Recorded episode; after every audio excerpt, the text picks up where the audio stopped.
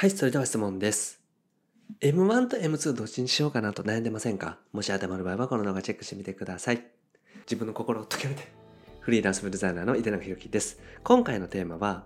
ウェブデザイナーは M1 と M2 どっちがおすすめですかって話をね、していきます。パソコン選びで悩んでらっしゃる方はぜひチェックしてみてください。このチャンネルではですね、未経験動画からウェブデザインを覚えて自分の仕事を持っていく方法についてお話をしていきます。無料でウェブデザインの情報もお伝えしております。下の概要欄にある LINE 公式アカウントチェックしてみてください。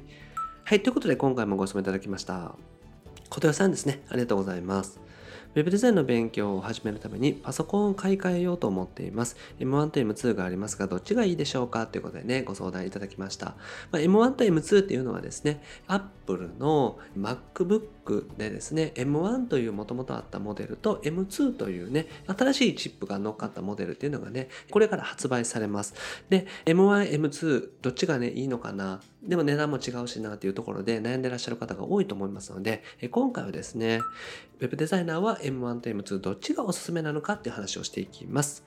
はい。で、必要スペックについてね、一応お話をしていきたいなと思います。で、まあ、パソコンに関してなんですけども、MacBook で言うと M1 チップがあれば OK ですね。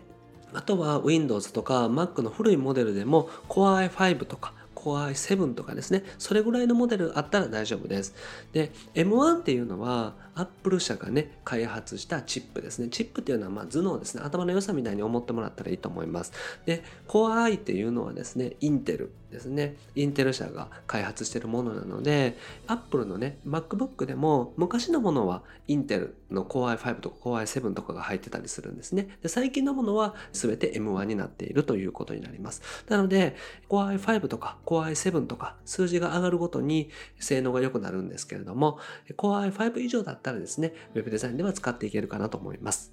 で、メモリが 16GB。これはですね、メモリーという作業領域の広さですね。まあ、机の広さって言われたりするんですけれども、同時にいろんなね、アプリとか立ち上げたりする場合にメモリーって結構使うんですね。で、Photoshop とか使うとメモリーってね、10GB ぐらい使ったりとかしますので、Web デザイナーさんはとにかくですね、16GB 以上はですね、積んでおくのがおすすめです。16GB 以上でもですね、ご予算に応じて32とか64とかね、積んでも全然 OK です。はい。で、SSD256GB。これはですね、SSD という、まあ、パソコンの保存領域ですね。最近スマートフォンでもあると思うんですよ。スマートフォンでも64、128とか256とかって選ぶと思うんですけども、それと一緒でパソコンもですね、記憶領域は、まあ、最低でも 256GB ぐらいは必要かなと思います。今、Mac で売っているものだと、一番ね、少なくても 256GB なので、まあ、一番お安いモデルでも大丈夫ってことですね。あとは、ご自身でですね、もうちょっと SSD とか記憶領域をね、大きくすると当然ですけどもデータをいっぱい入れることができます僕自身はですねこのパソコンに全部集約していますので 1TB にカスタマイズしているという形になりますはい。で、メモリっていうのがね、あの、ウェブデザイナーさんの仕事においては大事です。まあ、もちろん、チップも大事なんですけれども、チップとか記憶領域ですね、SSD の領域、量とかですね、そういったところは最低限満たしてたら OK なんですけど、メモリっていうのはね、本当にあればあるほど大丈夫です。なので、メモリはね、32とか64とかご予算に応じて積んでいったらいいんですけども、最低 16GB はね、入れておいた方がいいです。はい。でですね、こちらが M1 のモデルになりますね。M1Mac の、まあ、一番お安いモデルをですね、16GB のメモリーにカスタマイズしたモデルになるんですけども、これで16万2800円になりますね。現状16万2800円ということになります。で次 M2 ですね。新しい MacBook Air の M2 のモデルなんですけども、これを 16GB のメモリーにした場合に、19万2800円になるということですね。だから、これは違いは M1 か M2 かだけですね。はい。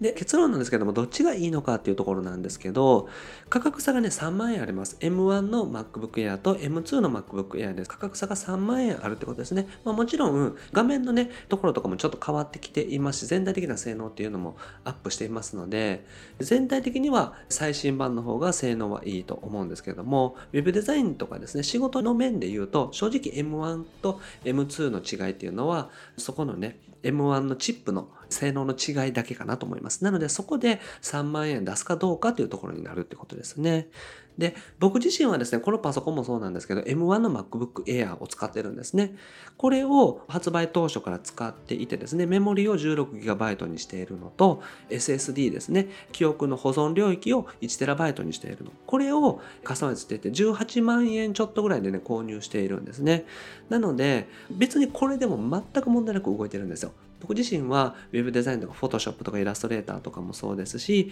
XD とかですねあとはテキストエディターとかの Atom とか Visual Studio Code とかっていうのも使いますしあと、やっぱりね、負荷がかかるものとしては、プレミアプロっていうのを使います。Adobe のプレミアプロという動画編集ソフトですね。なので、僕自身は自分自身でセミナーを開催したりとかしますので、だいたい2時間ぐらいのセミナーを編集したりとかするんですけれども、この M1 で普通に更新というかね、編集ができています。ですから、M1 の MacBook Air で僕自身は十分ですし、今、全くね、何も不満がないので、特に買い替えようとも思わないんですね。だから、これから購入される方は M1 で十分だと思います。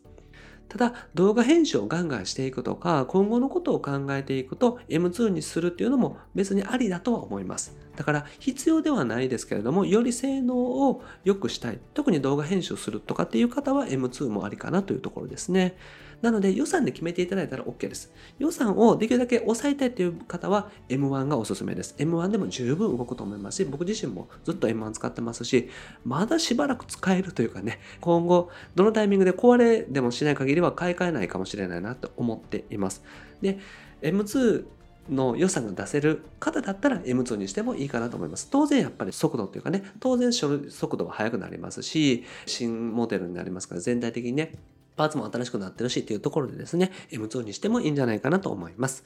はい。で、M1 で十分早いので、基本的には僕は M1 の MacBook Air、そしてメモリを 16GB にしていただいたらもう完璧だと思っています。ただ、予算があってですね、最新版にしたいなっていう方は M2 でもいいと思いますし、当然 M2 も早くなると思いますので、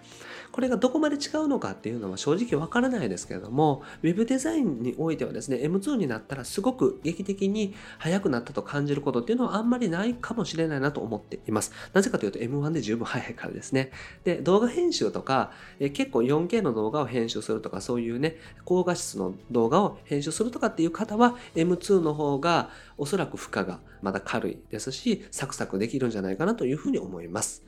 はい。ということでまとめですね。メモリーが大事です。ウェブデザイナーさんはメモリが大事なので、ここはね、覚えておいてください。で、M1 で僕自身は十分です。今、現役で M1 の MacBook Air 使っていますので、で、実際に何の不満もなく仕事もできますし、動画編集もできていますので、僕自身は M1 で十分かなと思っています。まあ、ただね、せっかく M2 が出ていて、古いモデル買うのもなんか嫌だなとかね、その3万円という価格が、まあ出してもいいかと思える方は M2 にするといいんじゃないかなと思います。はい。で、パソコンに関してはですね、僕はお金をかけても大丈夫だと思っています。パソコンとスマートフォンは正直ですね、別にその都度買い替えてもいいと思いますし、お仕事としてですね、ウェブデザイナーとしてやっぱりプロで仕事をしていく上でですね、そういう仕事道具はね、あんまりケチる必要はないかなと思っています。だから、必要以上にお金をかけるとか、お金を借りてきてね、購入するとかっていうのはやめておいた方がいいと思いますけれども、別にお金をね、かけてもいいのであれば、僕は M2 とかね、そういう最新版、もしくは MacBook Pro とか、そういったものを購入する価値っていうのはあると。思っています。なので、それはもう大丈夫なんですけれども、予算がない方は無理しなくてもいいと思いますし、M1 で十分ですということですね。はい。ということでね、今日はパソコンの予算決めてみてください。やっぱり自分のね、予算っていうのがあることによって、それの最大限買えるものっていうのを決めていったらいいと思います。だから予算が16万円とかね、ない場合は Windows のパソコンで購入できるものを探していったらいいと思いますし、別に Mac である必要っていうのはないので、無理しないようにね、自分自身の予算に合ったモデルをを購入していただけたら OK です。はい。ということで今回ですね、Web デザイナーは、え MacBook Air の M1 と M2 どっちがおすすめなのかって話をさせていただきました。ぜひご予算に応じてですね、どちらでも大丈夫なので選んでいただけたらと思います。はい。で僕はですね、日本全員フリーランス化と僕の旅日々活動しております。Web デザインを覚えてですね、自分自身がホームページ制作とか、Web デザイナーとして活躍していくっていうのもいいんですけれども、ウェブデザインの技術を使ってですね、自分自身がやりたいことをやるとか、やりたい方の応援するとか、そういった形でですね、自分のビジネスが持てる方を増やしていきたいなと思っております。で、これまで300本以上の動画アップしておりますので、ぜひ過去の動画チェックしてみてください。それと今後もですね、毎日の指示アップしていきますので、見逃さないためにもチャンネル登録お願いします。はい、それと質問も募集しておりますので、概要欄からお願いします。今回お答えしたみたいな形でですね、パソコンの質問とか、いろんなご質問にお答えしております。で、一緒にフリーランスを目指していく、自分のビジネスを持つ、そういう公式 LINE もやっております。概要欄にリンク貼ってますので、ぜひチェックしてみてください。はい、ということで今回は以上です。ありがとうございます。井上でした。